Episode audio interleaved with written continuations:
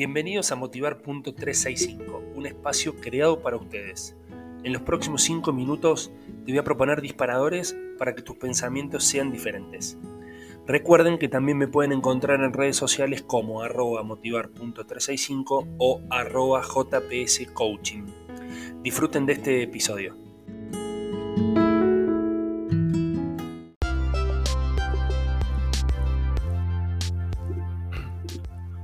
Hola, hola, hola, ¿cómo les va? Bueno, aquí estamos en este segmento para motivarlos, para generar un disparador, quizás para que me escuches reflexiones, o no, para que me escuches y sigas tu vida como, como venías. en el día de hoy tengo mm, esta reflexión. Eh, más, que reflexión yo con mis clientes la utilizo como herramienta y, y es la siguiente. Cambiar los por qué por para qué.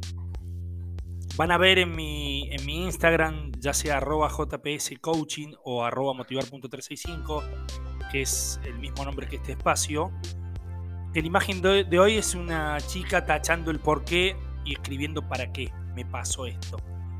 Y es muy, muy poderoso cambiar el por qué en el para qué.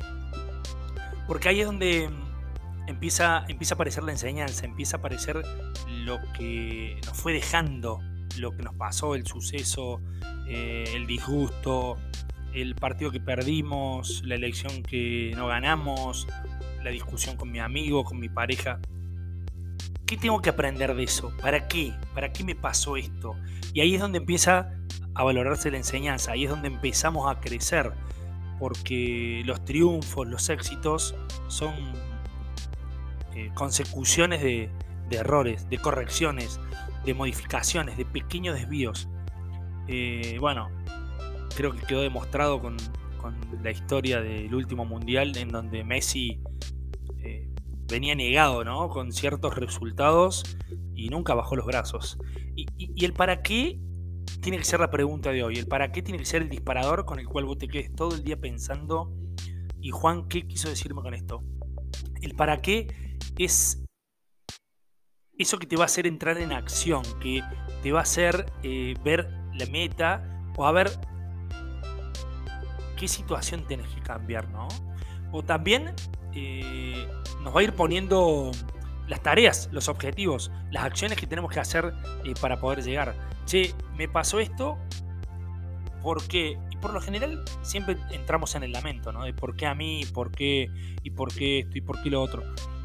Pero ese, ya empieza a transformarse en una queja eso, ¿no? ¿Y, quiénes somos nosotros para entender o para pedirle a quién explicaciones?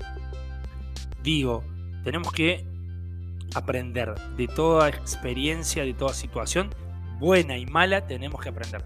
Y eso nos va a poner en positivo, eso nos va a motivar, y eso nos va a hacer caminar para adelante. No necesariamente correr, caminar, tal vez sí correr, nos va a hacer ir para adelante. Entonces, les dejo esta herramienta que es muy poderosa y los va a hacer subir de nivel. El subir de nivel es hacer un pasito para adelante, empezar a poder cumplir ciertas cosas, empezar a aprender aunque sea, sin necesidad de tener que haber cumplido un, un objetivo, porque ya el solo hecho de pensar de que yo aprendí de esta situación ya me pone un pasito adelante.